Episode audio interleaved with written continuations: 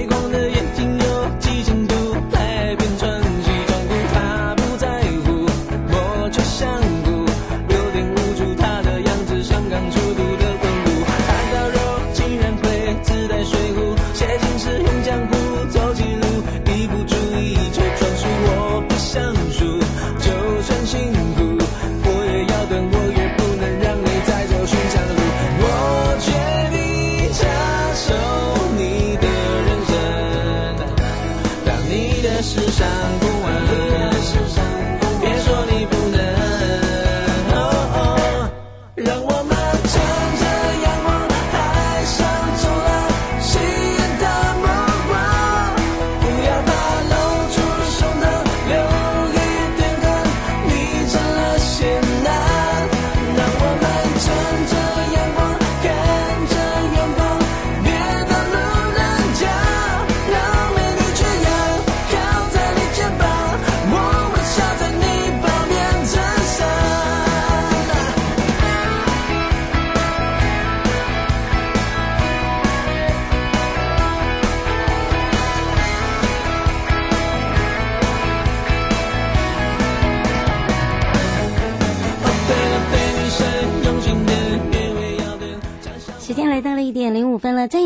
回到了 YOYO Live Show FM 零四点一正声广播电台，陪同大家。好的，我是你的好朋友瑶瑶。我们赶快来看看这个时间，我们的生活法律生活法庭了。那么今天呢，陪伴大家回到了是台北地检王明玉主任检察官时间了。那么大家在下半段会跟大家聊到这个宫庙绕境啊，这个金建饭店窗台双人运动，哇哦，真的叫百人抢拍啊！到底有没有处罚？好。这个问题问得好。那么上演活春宫的当事人到底他有没有触法的行为？那么当然，其实啊，这并非活春宫的首例呀，对不对？之前我们就常常在这个社会新闻案件里面会看到、哈、听到、听闻哦，包含了呃这个网络疯传等等。那如果真的散播这个活春宫的影音，哦，你会不会触法呢？好，那么待会呢就要来好好的来聊聊这一段了。好，我们先来关心是毒品问题哦。今天的生物法律大观园，避免毒品危害。那么桃园市青年局跟法务部保护司也携手反毒。其实新兴毒品单从这个外包装哦是不容易察觉的。那么也在不管在直播啦，在节目里面啦，在呃很多的这个宣传活动里面，我们都一直在讲到。现在的新兴毒品哦，为了避免这个青年学子受到毒害，所以也会影响到他们自己本身的身心健康。桃园市政府的青年事务局、法务部保护司的合作，进入了校园来加强反毒。那么，他们也成立了校园社团专案办公室。整合空间辅导、跨校交流以及干部培训等等资源，主要就是专门为学生服务。未来呢，还会持续跟法务部合作办理反毒宣导活动。青年局严卫慈局长也特别讲。青年局希望透过更多元的课外活动，让青少年学子可以充满了呃这个生活上不一样的充实方式，远离毒品的诱惑跟危害，也鼓励我们的青年学子在课余时间可以多多的参加一些社团活动，把自己的才艺更多元化展现出来。法务部保护司黄玉元司长也特别讲，对于毒品呢，除了严格查缉，其实推动反毒宣导。宣导的部分呢，法务部跟教育部也是希望结合大学，让学子在第一个时间可以明白这个毒品的危害，呃，不会是只是说呃了解毒品、接触毒品、呃尝试毒品等等，啊、呃，用这样的一个方式倒过来走，为了遏止毒品进入校园以及新兴毒品的流通散播，所以用这样的一个防毒网，希望可以有一个无毒健康的环境。我们常常在讲到一句话哦。那古人真的说得好，毒品引进门，全家进鬼门。真的要珍惜自己的生命，拒绝毒害。当你常常进出医院的时候，你会发现一件事情：除了生病的人啊、不管是慢性病，或者是呃一些呃这个特殊病种，就长期在医院的人啊、呃，跟陪伴的家人，他会看到很多类型的病人。那么也会看到针对毒品这一块，其实真的就像呃古人说的哦。毒品真的引进门的时候，全家就进鬼门，因为真的就是全家就是一个大噩梦。那个噩梦呢，就像一个无底洞，比生病的长辈或是生病的家人还可怕。好，这个真的是要提醒大家。好，我也来解决一下，呃，这是小小陈的问题。他说前一阵子应征了工作，做了几天，发现他不适合，想要离职，一共做了四天。那么雇主却说：“哎，十天前要告要预告啊，哦，所以呢，他又再做了十天，等于是十四天了。那么请问一下，如果他再做十天才能离职，这样合理吗？那会有什么样的罚则吗？那当初好像有签合约，是未满一个月离职需要十天前预告，那到底他该怎么做？”好，若你碰到像小小陈这个问题的时候，我们来看一下牢记法的部分。劳基法第十五条第二项不定期契约，劳工终止契约时，应准用第十六条第一项的规定，期间要预告雇主。那么进一步的了解一下第十六条的规定，其中针对了任职的年资长短有不同的预告期间。第一个，继续工作三个月以上一年未满者，在十天内前一定要预告；第二个是继续工作一年以上三年未满者，在二十天前要预告；第三个是继续。工作三年以上者要三十天前预告，这是在劳基法里面。那么以刚刚我们所说的，那么小小陈在工作四天无需经由预告，随时是可以终止劳动契约。那么你困扰的应该是跟雇主签订合约，工作未满一个月离职，需要在十天前预告。那么没有依合约履行的话。会不会有罚则呢？劳基法第一条第一项，雇主与劳工所订定的劳动条件不得低于本法所定的最低标准。那这个法呢，是保护劳工最低的标准，因此呢，这个劳动契约的约定如果低于劳基法的约定，更不利于劳工。那这个部分应该是没有效的。那既然劳基法已经规定未满三个月无预告的必要，那雇主呢，另外又用合约来做一个规定来制定法则，那么当然对劳工也是无效的。所以雇主如果主张终止劳动契约无效，要请求损害赔偿，那么劳工可以就上开主张终止合约。那么雇主呢，请求就没有理由了。不过也提醒哦，尽管是任职未满三个月，随时终止劳动契约，但并不鼓励员工完全不告知雇主，拍拍屁股走人，这样是不对的哦。那么因为雇主呢，若能够证明说你未完成工作交接等等造成的损害，那么你恐怕就要面临雇主求偿的争议哦，哈！不要这个刚刚讲的因小失大哦，这个可能要。还是要提醒我们的听众朋友要特别的注意一下。好，好，大家看到了生活法律停看听的部分呐、啊，这个毒品、啊，还有包含了毒瘾啊，到底好不好戒啊？其实，呃，在台湾来讲，大概有三十多万人有非法物质滥用的状况哦。所以呢，呃，不管是精神科或者是呃一般的这个医师哦，都常常碰到这样的情形，都会提醒。尤其是在女性来讲，女性的情绪比较细腻，很容易忧郁。然后忧郁的时候就饮酒用药，那么用量就会随着你的年纪增长而越来越多。再加上女性的体脂肪，它的比例本来就比男性高，很容易堆积药酒的毒性。有些女性呢，对于伴侣有经济依赖，当因此。当男性呢，如果说他使用毒品去诱惑这个女性，有时候女性呢醒悟想要戒毒，却因为担心后遭到药头啊，或者是毒虫啊跟踪啊，人身安全受到威胁啦，她就没有办法去逃离那个毒瘾的深渊。因此，女性戒毒可能比男性还要再困难。这个是在整个医学上面的一个呃这个临床。那么说到退药过程的焦虑不安、猜忌多疑，嗯、最近有跟这个月生疗养院哦，身心科的肖明宏医师在聊了一下，有一名大学生刚毕业的女患者被妈妈连哄带骗的到身心门诊，那么妈妈很慌张的就说女儿变了，很突很奇怪是突然一下哭一下笑，没有办法好好跟人家说话，有时候会发抖，下一秒就是暴怒，好对，还会对空骂人，好就是嗯、对空的空间哈。嗯，那当然有时候也会自言自语，有时候还会伤害到自己。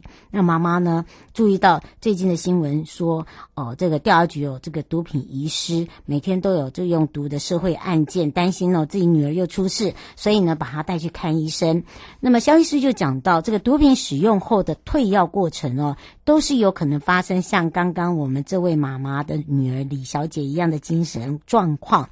其他的警讯包含了，譬如说彻夜失眠、食欲变差、体重减轻、常打哈欠、没有精神、情绪不稳、焦虑不安、猜忌多疑、瞳孔缩小，经常一个人就是关在房间里面，或瞳孔缩小，啊、跟金钱需求增加等等。那这些物质引发的精神病跟思觉失能症是不同的，就在用毒后，它会随即发作，而且可能恢复。而非思觉失调症的渐进式缓缓发作，两种不同的发作情形。那么，很多人说，那这个戒不毒到底怎么办？那么，当然了，一年有春夏秋冬，这个春季戒毒。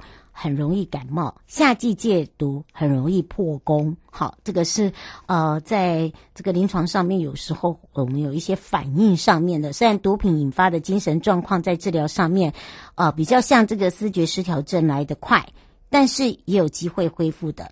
成功戒毒并不容易，但除了要有坚定的戒毒决心，还有专业的医师评估、接受治疗，才有办法避免延误治疗的风险。那么秋冬季节的温度刚好，它是一个相对稳定度，好，很适合戒毒。因此，吸食毒品所产生的药物反应，会感到浑身发热，毒瘾来的时候会极度的冷。春季戒毒会因此哦。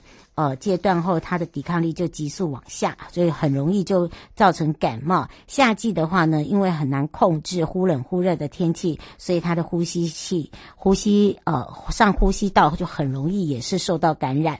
另外，吸毒者如果譬如说他自己本身又有高血压，好又有皮肤溃烂、头晕、头痛，倘若说秋冬又不戒毒，又没有医疗护理，很容易就造成其他意外。最常看到就是冻伤。摔伤，所以建议啊，自己或发现你亲朋好友有刚刚的状况或警讯，你一定要趁早在现在刚好进入秋冬，来带他到身心科，用一对一的咨询跟治疗，或者是说我们提供一支电话零八零零七七零八八五啊，帮帮我啊，零八零零七七零八八五。啊，我们来协助你啊，不用担心。我们在呃这个上个月直播啊，不管在法务部保护司黄司长，或者是啊王明玉主任检察官啊，我们另外一位黄检察官呢，主任检察官呢，都有在讲到了。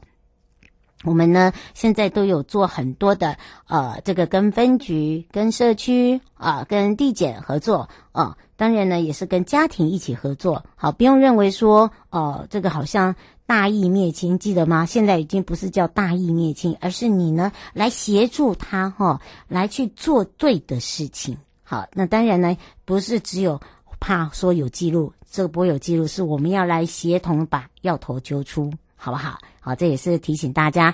好，马上呢，回到了台北地检王明玉主任检察官时间了。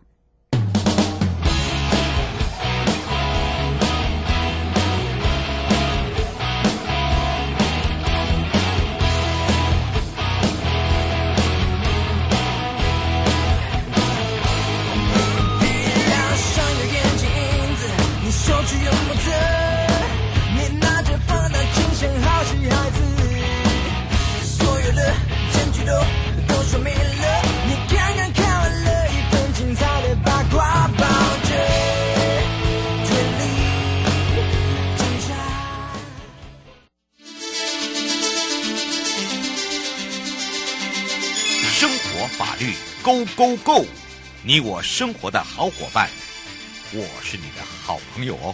我是你的好朋友瑶瑶，再度回到了 You Live Show FM 零四点一正声广播电台，陪同大家回到台北地检王明玉主任检察官时间，也预告了哦，这个宫庙绕境呢，哇，今见这个饭店窗台双人运动啊，这个百人抢拍呀，哦，在网络上也是盛传呐、到底有没有触法等等？我们要开放全省各地好朋友的时间零二二三七一。二九二零有任何的问题呢？我们先让王明玉主任检察官来跟大家打个招呼，哈喽。Hello，各位听众朋友，大家好！哇，这个话题好啊！这个上演活春光，这好像也不是第一次上社会版了哦。常常呢，有时候在社会版啊，在尤其是呃网络版更快哦哦，这个诊断都来啊。好，当然呢，这个当事人到底怎么回事？到底怎么了？生病了吗？还是呢？呃，欲求呃这个所谓的表演欲太强哦。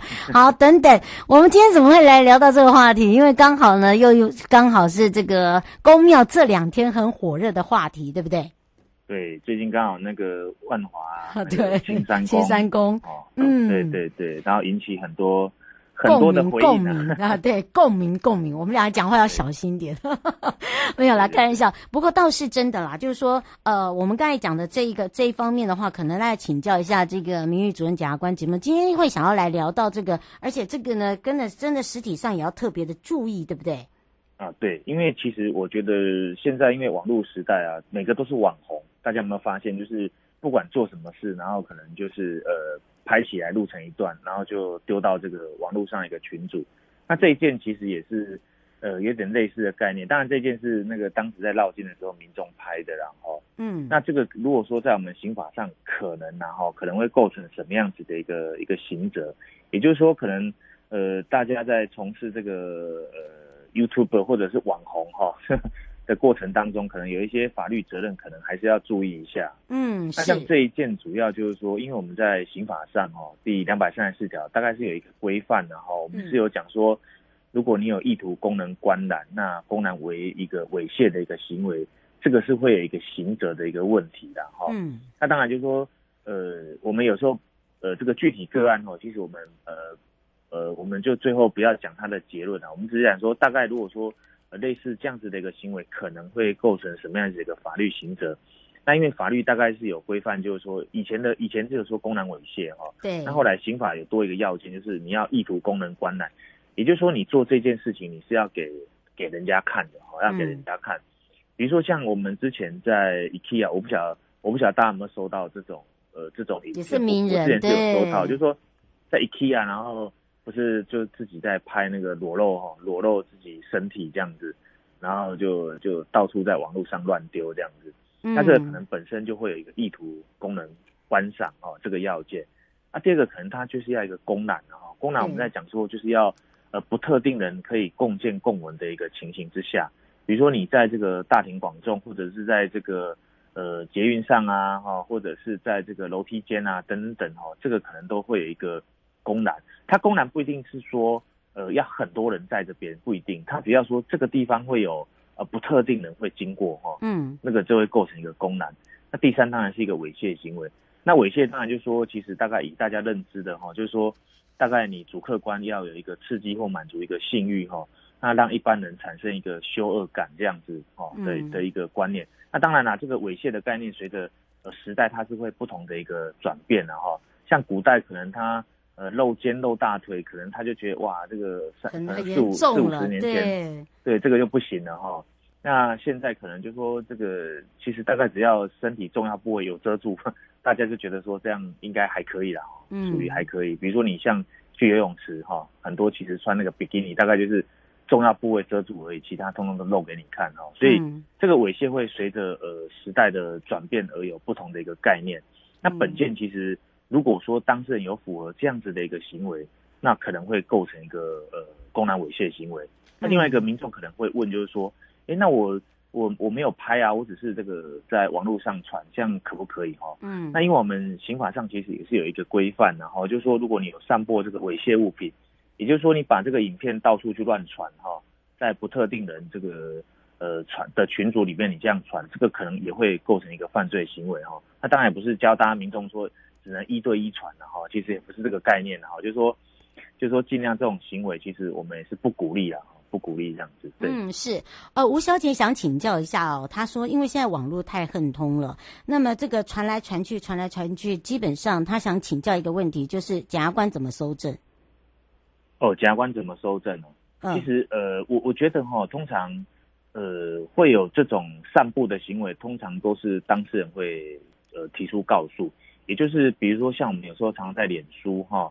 在脸书或者是在这个一个群组里面，那一定会有一个什么被害人，或者是或者见见义勇为的人，那他就会说，呃，他在这个脸书啊，或者说他在这个群组里面，呃，收到很多这种东西，那可能我们就会根据这个他的呃这个脸书，可能大部分可能有时候不是用真名啊，那我们可能会去跟赖公司或者是脸书公司哈，我们去跟他调调这个生登人资料。哦，是，呃，刘先生想请教一个问题哦。他说，呃，像现在，呃，很多的类似这样的一个情形，都是想要冲自己的流量。他说，也有这种所谓公开的网络，就是专门就是在呃特定的地方哦、呃、吸引人注意做活春宫，这个也没有所谓的法律责任啊，到最后都不了了之。他说，是不是有修法的情形？哦，这个我有时候我只能常讲，就是说，其实每每天哈、哦、都是很多在呃可能介于灰色地带或触法的一个边缘呐。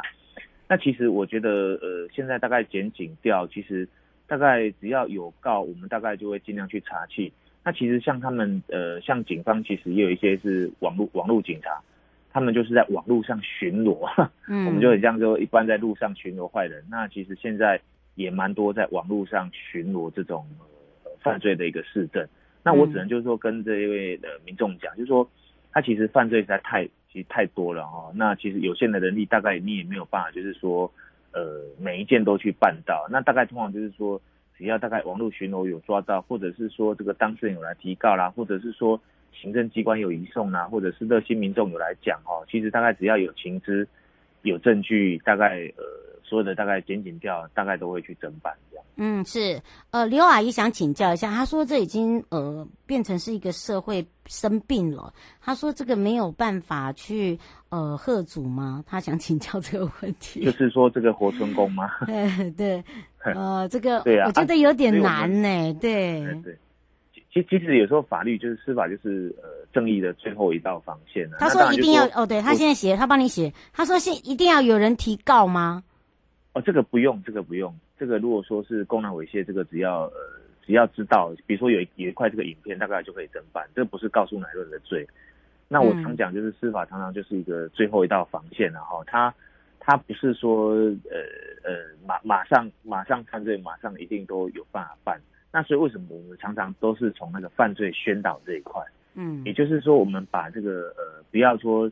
呃，看到我们就是说，呃，要抓去关啊，要怎么样？不要哈，我们就希望就是说，在犯罪宣导前，就请民众不要去触法啦。所以，我们大概呃每个礼拜在所谓的广播节目，也是希望民众就透过一个教育的概念哈，跟民众教育的概念，就是主动就是说啊，不要触法，不要触法这样子。嗯，总比我们事后就说你触法了，然后我们还要来办你，这样比较好一点。对，是哦，因为真的就像这个，我们可能要跟刘阿姨讲，因为现在。呃，不是说呃没有办法，而是说因为现在的网络太发达了，那他有一些真的就像刚才主任检察官讲，他是游走在法律的黑边缘。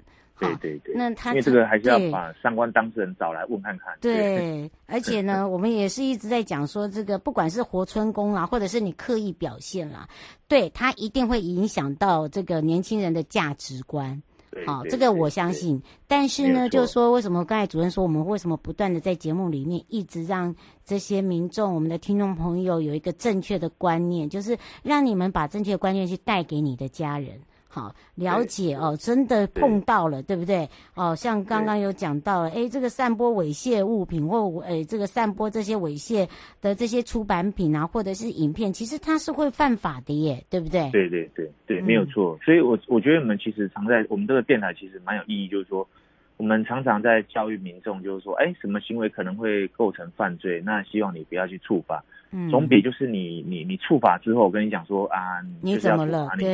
对对对，我我觉得那个是更有意义的啦。嗯，所以哈，这个今天为什么会聊到这一块哦？这个大家反应也很热烈哦。当然我知道，这个讲到了这个时候，大家会觉得说，为什么都没有一个哦，这个正确的哦，不管修法或干嘛，这一定会有这种声音。但是呢，我们常常在讲说，时代在变，哈，这个孩子们呢，在成长的过程也在变，那么就要需要靠我们大家有一个正确的观念去改变它。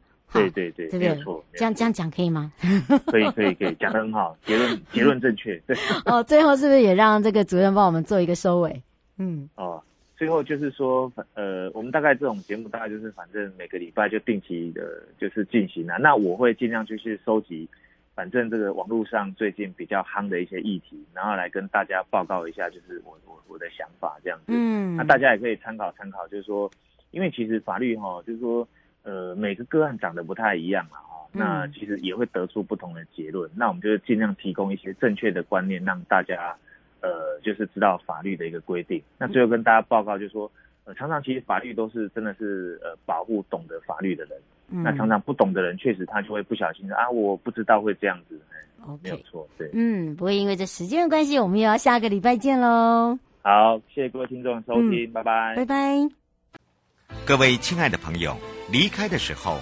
别忘了您随身携带的物品。台湾台北地方法院检察署关心您。